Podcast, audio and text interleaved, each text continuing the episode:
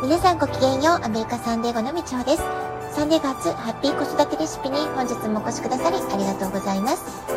みんな違ってみんないい。ママが笑顔なら子供も笑顔。子育てで悩んでることの解決のヒントが聞けてほっとする。子育てがちょっと楽しく思えてきた。聞いてくださってるあなたが少しでもそんな気持ちになってくれたら嬉しいなと思いながら毎日配信をしております。今週もあっという間に過ぎていく気がしています。あなたはどんな年の瀬をお過ごしでしょうか？さて、今週末は金曜日、土曜日と一粒万倍日が続いているんですね。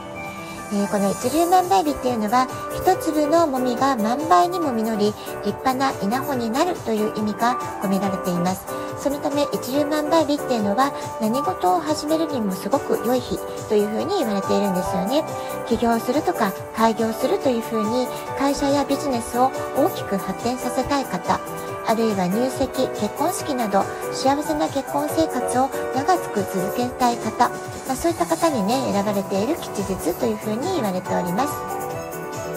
それ以外にも新しいことにチャレンジをするとか、新しい習い事を始めるということにも最適な日だと言われています。で逆に気をつけなくてはいけないのはお金を借りるといったようなことは、えー、ね、万倍になっては困りますよね借金が膨らんでしまっては困るので、そういったことは避けた方がいいというふうに言われています。積立預金を始めるっていうのはいいと思うんですけれども、えー、お金を借りるとかクレジットカードで大きな買い物をするというのは、えー、避けた方がいいってことなんですよね。まあ、そういったこともねちょっと気にしながら過ごしてみられてはいかがでしょうか。前回の一粒万倍日は12月の3日4日でしたので2週間ぶりの、えー、ラッキーデーということになるでしょうかねアメリカはクリスマス直前の週末ということでクリスマスパーティーなどお忙しい方も多いんじゃないかなと思います。だけれども、まあ、そんな中でも何か新しいことにチャレンジしてみたいなとか何か変えたいな環境を変えてみたいなと考えている方にとっては今週末の金曜日と土曜日の一粒万倍日のエネルギーぜひねうまく活用していただけるといいんじゃないかなというふうに思っています。それからね新しい年に向けて1年の始まりっていうのは多くの方が目標設定を考えたりすることが増えるんじゃないかなと思います。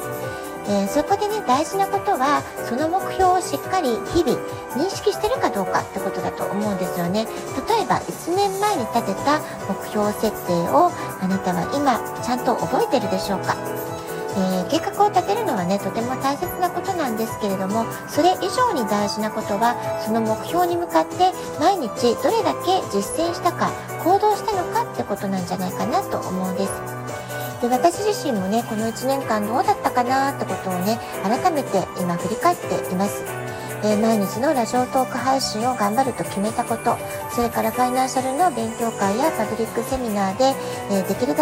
限りセミナーを、えー、たくさんやっていく。それから新しいテーマを話せるようになっていくってことを、え今年の初めに目標設定してきたんですけれども、ま実際どうだったかなってあまりね振り返ることがなかったので改めてちょっとね手帳を紐解いて見てみたんですけれども、えセミナーに関しては毎月えー、最低でも2回多い時は数回話すことをしてきたなって思います。でその中で、えー、新しい書き下ろしでのオリジナルテーマを、えー、やったっていうねそういうチャレンジも、え夏頃やりましたし、えそれからですね、えあらかじめもう素材があるゼビナーテーマであっても自分が初めて話す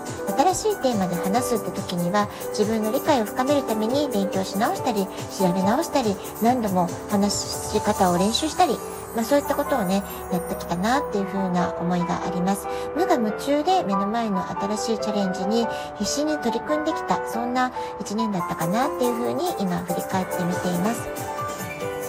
もちろん今でも経験豊富な先輩方の知恵や助けを借りながらではありますけれども1年前の自分と比べたら、えー、自分1人でできることっていうのがねできる仕事っていうのがすごく増えて、えー、それがあるからこそ今の自分に自信を持てるようになったなっていうそういう気もしています。それから健康習慣として新しく取り入れたのも、えー、まあ、1月からね朝のウォーキングを始めようって思って朝の習慣に取り入れていったわけなんですけれども、まあ、こちらもね、えー、途中この下半期は怪我とか引っ越しでちょっとねやむを得ず中断ってことはあったんですけれども、まあ、1年間を通してみたら、えー、断続的ではあっても、えー、ずっとね習慣化って形で途切れず、え、途中お休みしてはまた復活するって形でね続けてこれたかなって思います。思います。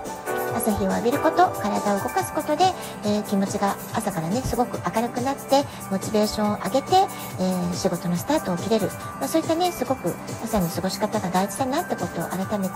え学ぶことができたかなっていうふうにも思っています。まあ、こんな風にね自信がないからこそまずはもうがむしゃらにやってみるほかなかった1年だっていう言い方もできるかなと思います失敗したりうまくいかなくて落ち込んだりもちろんそんなことも多々ありましただけれども努力し続けたことは必ず自分の糧になるし自信にもなっていくし自分の経験値を高めることにもなっていくなって、まあ、そういうね、えー、思いを今感じています。そして自分が努力して少しでも成長することができていたならば目標設定っていうのも少しずつ変わっていくんですよね。1年の計画ももちろん大切なんですけれども毎月微調整をしていく。これもねとても大切なんじゃないかなって感じています。その微調整をするっていうのが私にとっては毎月新月満月のタイミングを活用してみるってことであったり今日お話ししている一粒万倍日といったようなこうした吉日吉日のエネルギーをどういうふうにうまく活用していくか取り込んでいくか、まあ、そういったことをね確認しながら自分の計画の微調整をするってことをルーティンに組み込んでいるわけなんですよね。実践できたかできないか進捗を確認することもく大事なんですけれどもうまくいかなかった時はあの進捗確認だけだと落ち込んでしまいがちなので日々いろいろな状況とか、えー、環境が変動していますから自分の興味とか優先順位がどんな風に変しているのかな、まあ、そういったことを確認しながらフレキシブルにね、えー、仕事仕事だけではなくって、えー、他の、えことでも学びっていうのはいろいろあるわけですから、まあ、そういったものもねえ、バランス取りながら確認しながら自分のモチベーションをいかに落とさずやっていくか、まあ、こういった工夫も大事なんじゃないかなと思います。えー、今年1年は私にとっては本当にいろんな意味で大きな変化の年だったなというふうな、えー、思いで振り返っております。そして今月12月はね自分の誕生日までになんとか新しい家での引っ越しを終えて環境を整えるってことを最優先にこの1ヶ月ほどは準備を進めてきましたそしてねそうやってもうなんか必死に引っ越し準備をしているさなかにすごく驚くでも嬉しいサプライズニュースっていうのが飛び込んできたんですそれは何かというと私には2歳年下の弟がいるんですけれどももうねずあのずっとシングルを通してきましたので結婚は諦めてもうしないのかなって思っていたんですけれどもそんな弟から突然の結婚報告がサンクスギビング休暇中に飛び込んできたんです。でこの週末18日の土曜日が私の、え誕生日なんですけれどもその誕生日の、ま日本時間で18日の夕方リモートで弟の結婚式を見守るということになりました、え私の55歳の誕生日は弟の結婚式というもうとてもとても嬉しいサプライズギフトをいただけたなという気がしています。2年前に亡くなった母の一番の心残りっていうのが弟が結婚していないことだったと思いますので、まあ、きっとね天から、え、母がいいご縁を結んできてくれたんじゃないかな、まあ、そんな風にも感じております。17日はサンデーゴで知り合った私と同じ年のお友達3人で、えーまあ、女だ女だけでのね12月生まれのバースデーディナーをするっていうのも楽しみですしその夜に、え弟のリモート結婚式、え夜遅くですけれども、え夜11時半から結婚式にリモート参加をするっていうことそれから、えサンデー5時間での18日は、えこちらで親戚のような存在のお友達家族とこの日もバースデーディナーをする予定ということになっているんですね。えー、今年は怪我をしたりとか苦しいこともいろいろありました、まあ、そういった辛いこと悲しいことを分かち合える友達がいるってこともすごくありがたかったですしこうして今ねとても嬉しいことっていうのが年末飛び込んできて、えー、心からそういった嬉しいことを喜び合えるお祝いし合える友達がまた今私のそばにいてくれるってことも本当に本当にありがたいことだなというふうに感じています。私にとって今週末の10万倍日は思い切り楽しい時間を過ごして今感じているこの喜びをさらに多くの人に伝えてさらにさらに倍2倍、3倍、万倍ということにしていけたらいいな。まあ、そんな思いを込めて今日は一粒万倍日のテーマと私が嬉しかったことってことをシェアさせていただきました。